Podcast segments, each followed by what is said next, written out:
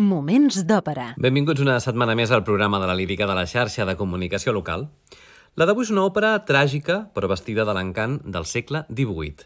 Avui, Manon.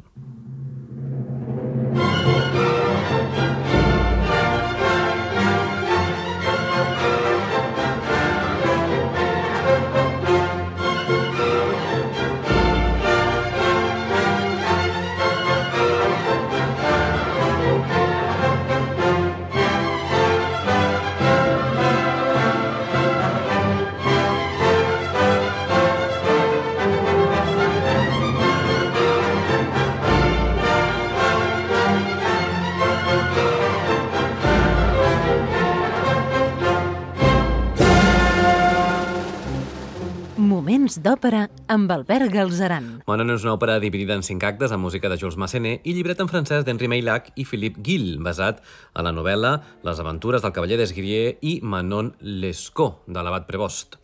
Van estrenar-la a l'Òpera Còmic de París el 19 de gener de 1884. A Catalunya arribaria 10 anys més tard, per tant, al Gran Teatre del Liceu, en aquest cas, el 29 de desembre de 1894. Pel que fa als personatges principals que intervenen en aquest títol, Manon Lescaut és una noia ambiciosa i amant del luxe, enamorada del cavaller d'Esgrier, un paper per soprano lírico, lleugera, realment molt lluït. Desgrier és el jove cavaller sense diners que abandona la vocació clerical per Manon, paper aquest per tenor líric. Lescaut és el cosí de Manon, en la versió de Puccini és el seu germà.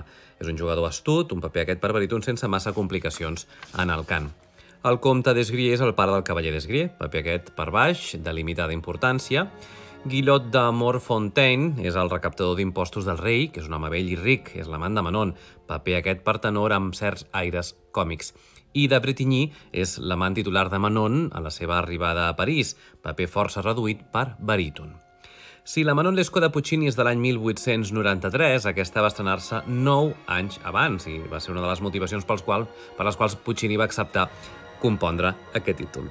Com a molts compositors, amb altres novel·les i obres literàries, Massenet es va limitar a recollir algunes escenes de l'obra de l'abat Prevost, que tant èxit havia tingut en el segle XVIII francès. A la versió de Massenet, Manon, deportada a Louisiana per haver exercit la prostitució, mor abans de sortir de França. En canvi, es veuen algunes escenes de la vida podríem dir lleugera, de Manon i el cavaller d'Esgrier, com les escenes del joc a l'hotel de Transilvània. L'encant de Manon resideix, malgrat tot, en la peculiar manera com Massenet va saber donar un perfum del segle XVIII a una òpera del segle XIX. Però per conèixer-la millor, com sempre, el que farem tot seguit és fixar-nos ja a l'inici de l'acte primer.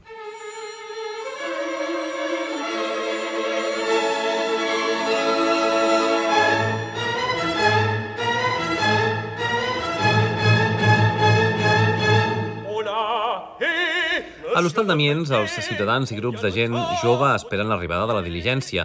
Entre ells es troba el jove cavaller d'Esgrier. A l'arribar al carruatge descendeixen diversos viatgers, entre els quals, és clar, la jove Manon Lescaut. Destinada a un convent, va acompanyada del seu cosí Lescaut, que durant el viatge s'ha relacionat amb el vell Guillot de Morfontaine, a qui l'home ha promès facilitar-li l'accés a la noieta. Tres actrius que viatgen amb Guillot, Posset, Llavot i Roset, se'n riuen dels propòsits del vell. Desgrier, que s'ha enamorat de Manon, quan sap que el vell té la intenció de fugir amb aquesta, la convenç perquè marxin junts cap a París. Així és que marxen junts, però Lescaut, el germà de Manon, està convençut que recuperarà a la seva germana. Per començar, doncs, escoltarem l'àrea d'entrada de Manon en la sempre magnífica veu de Victòria dels Àngels.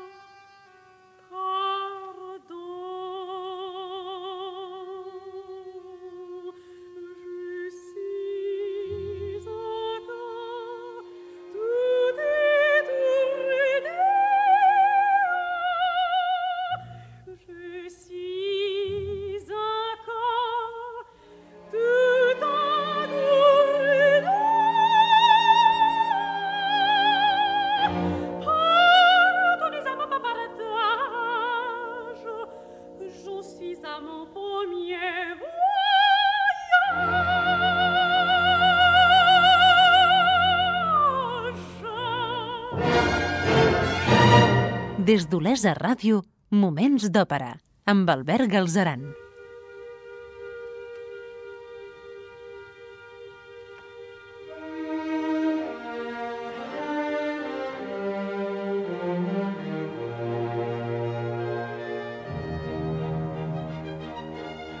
A l'inici del segon acte de la Manon de Massenet, Manon i Desgrier viuen el seu amor a un pis de París, però no tenen molts recursos.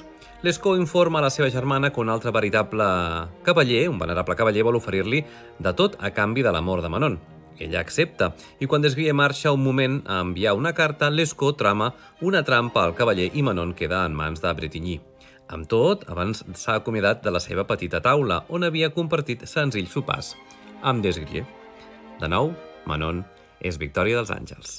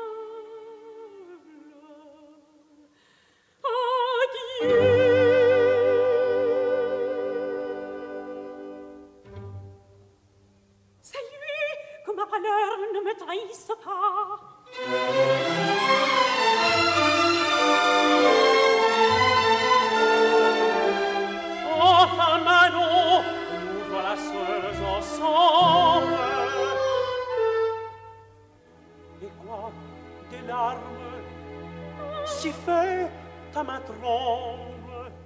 Voici notre repas. C'est vrai, ma tête est folle. Mais le bonheur est passager, puis le ciel l'a fait si léger qu'on a toujours peur.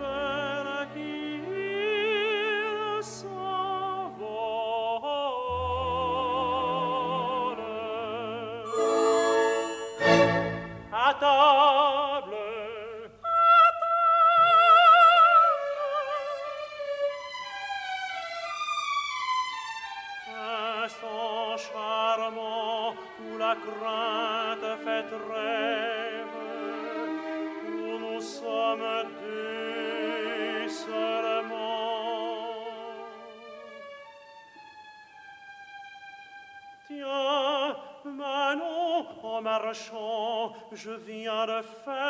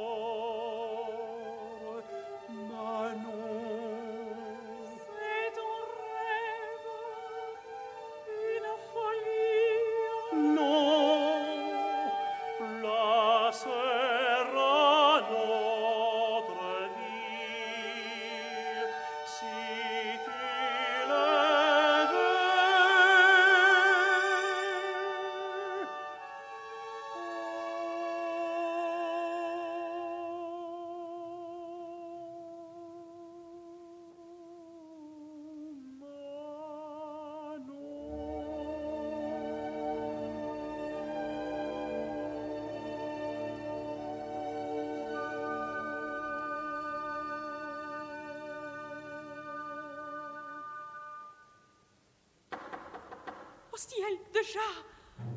Quelqu'un Il ne faut pas de trouble fête Je vais renvoyer la porte Et je reviens. Adieu.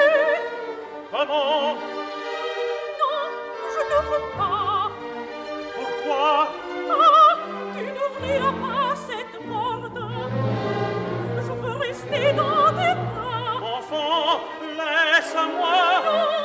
t'apporte Allons Je ne veux pas Quelqu'un connu C'est singulier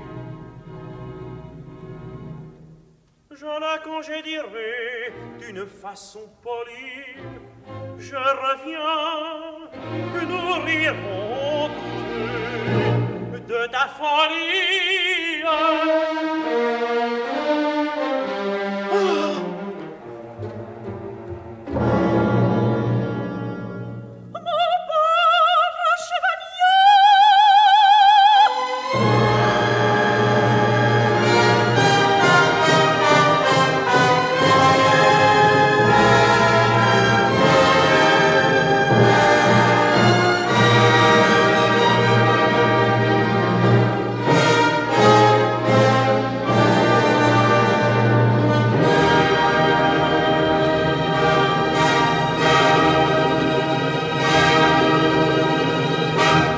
tercer acte.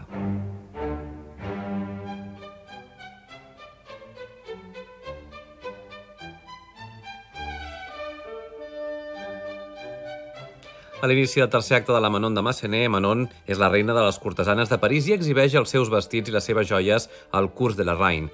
Durant el seu passeig, descobreix, escoltant la conversa del comte d'Esgrier, que el seu fill està a punt d'ordenar-se sacerdot a l'església del Sant Suplice.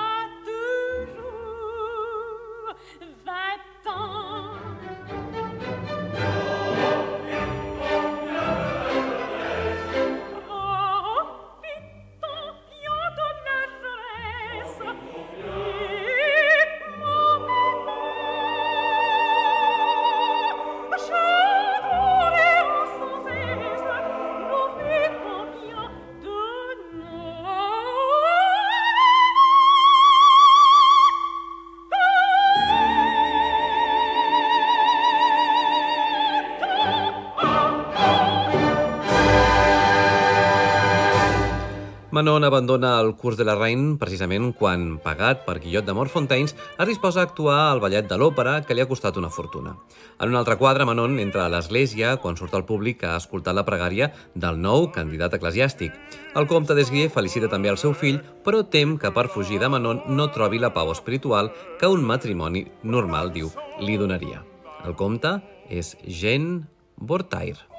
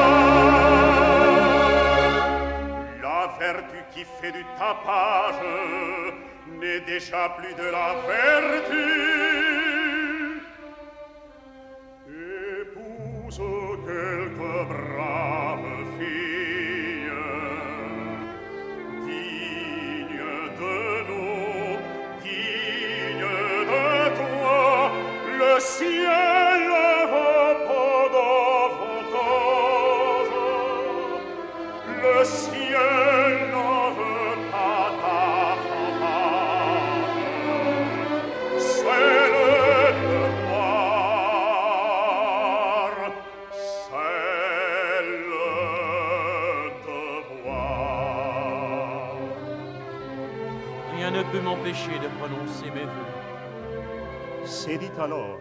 Oui. Però quan Desgrie es queda sol en el temple, apareix Manon que amb un cant sensual i insistent el rescata per l'amor. Amb dos fugen junts, Victòria dels Àngels és Manon, mentre que Desgrie és Henry Legay.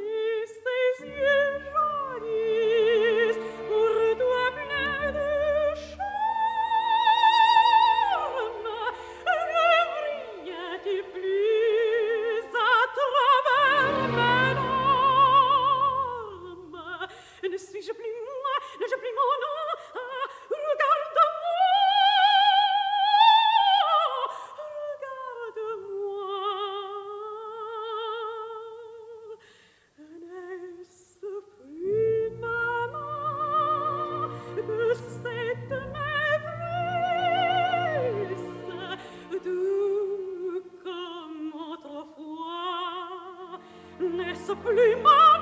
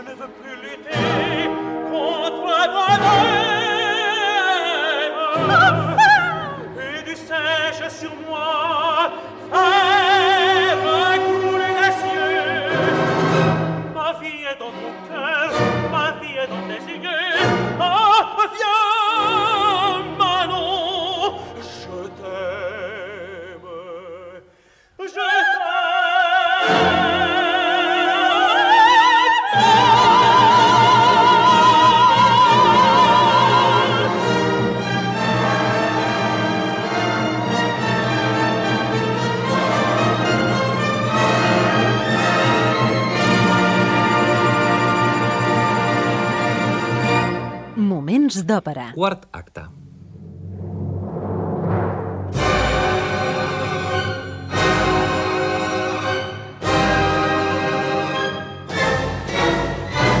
Manon i Desgrier no tenen recursos econòmics. Lescaut ha ensenyat a Desgrier a jugar amb avantatge i Desgrier, a través del joc, guanya els diners necessaris per mantenir a Manon i els seus crepicis a les timbes de l'hotel de Transilvània, on es troben, on a més també hi viuen les tres actrius amigues de Guillot, a càrrec totes de Desgrier. Quan Guillot apareix, juga a les cartes amb Desgrier, que ràpidament li guanya quasi tots els diners. Guillot amenaça amb venjar-se. Poc després, detenen a Manon, però l'arribada del comte Desgrier evita que el seu fill sigui també detingut. De nou, Desgrier és Henry Legay. Manon, Manon,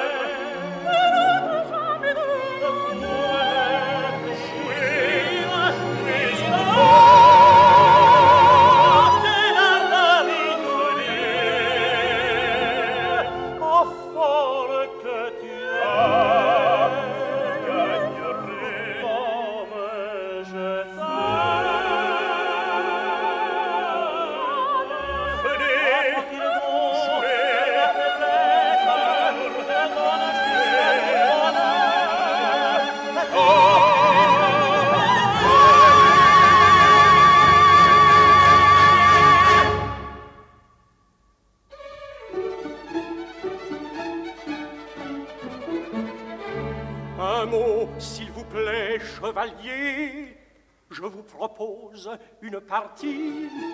Nous verrons si sur moi vous devez l'emporter toujours. toujours pour pouvoir je parie, et je parie, alors moi ce chevalier. Acceptez-vous? J'accepte. Commençons.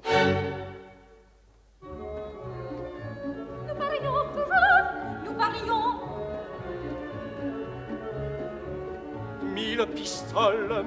Soit, monsieur, mille pistoles. Mille pistoles. À moi, Pallas, à moi.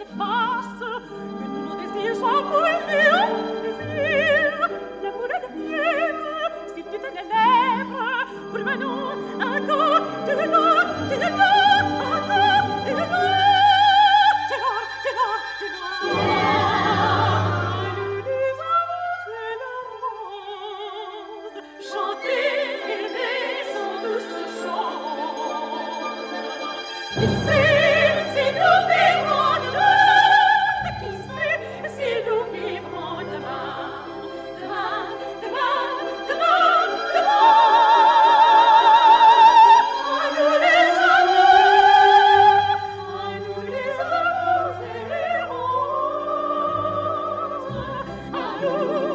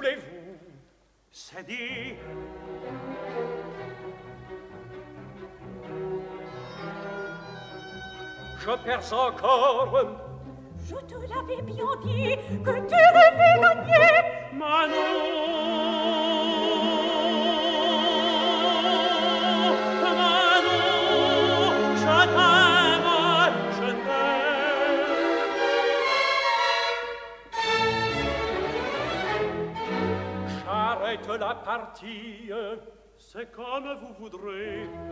Ce serait du pari de s'obstiner. Plaît-il? Il suffit, je m'entends. Vous avez vraiment des talents. T'as dit à vous Quelle furie Vouloir encore battre les gens quand on les a volés. Infâme calomnie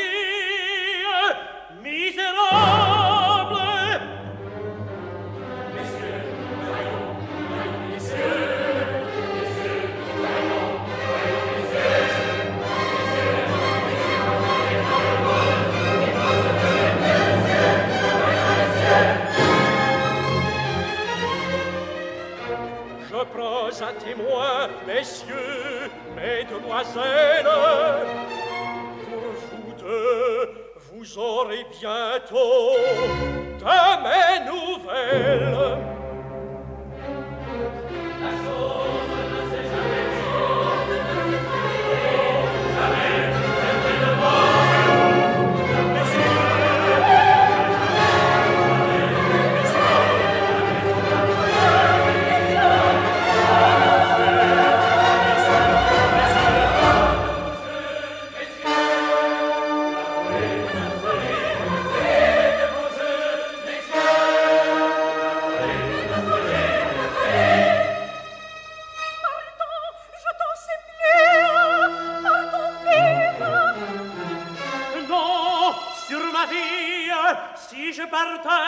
peut-être croirait-on qu'en m'accusant, c'est ma vraie raison.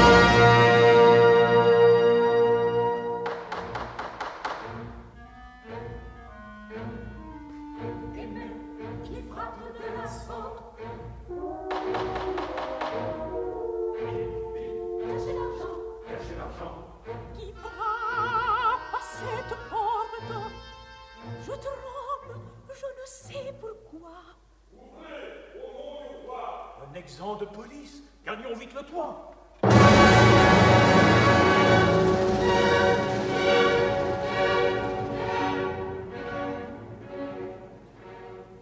Cinquè i darrer.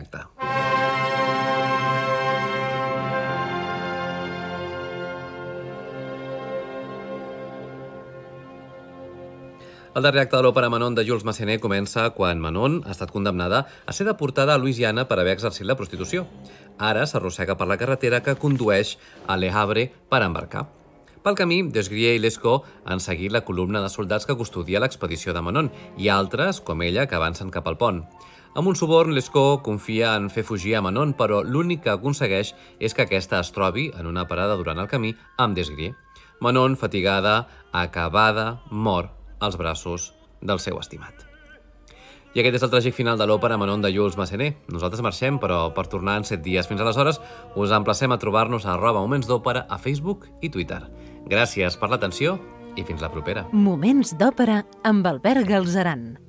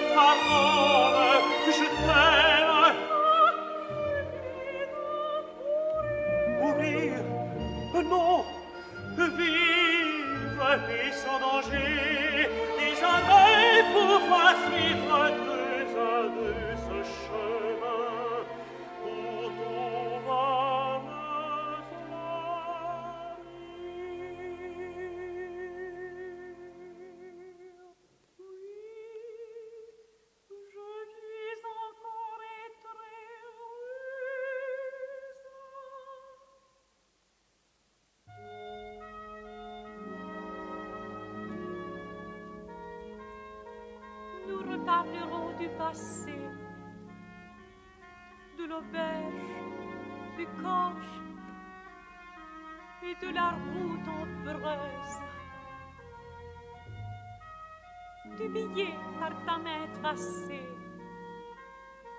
de la petite table et de ta robe noire à Saint-Sulpice.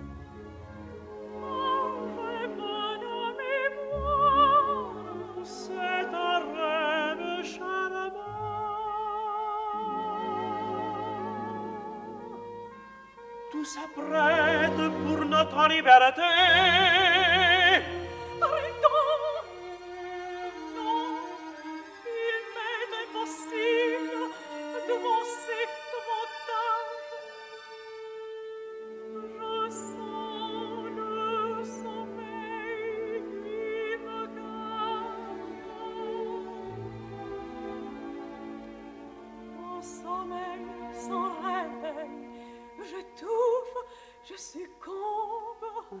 À toi, voici la nuit qui tombe.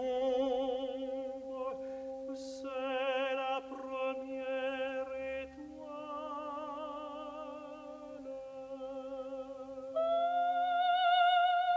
Le beau diamant.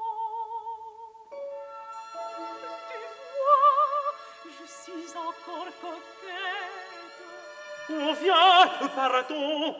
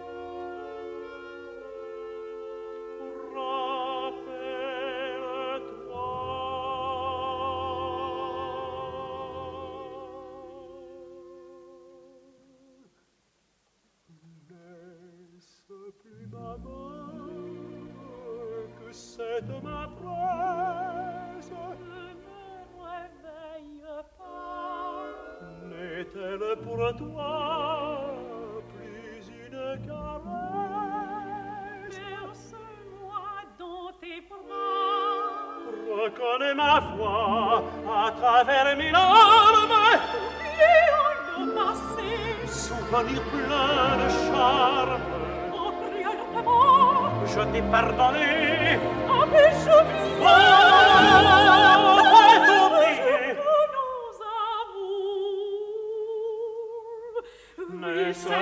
oh,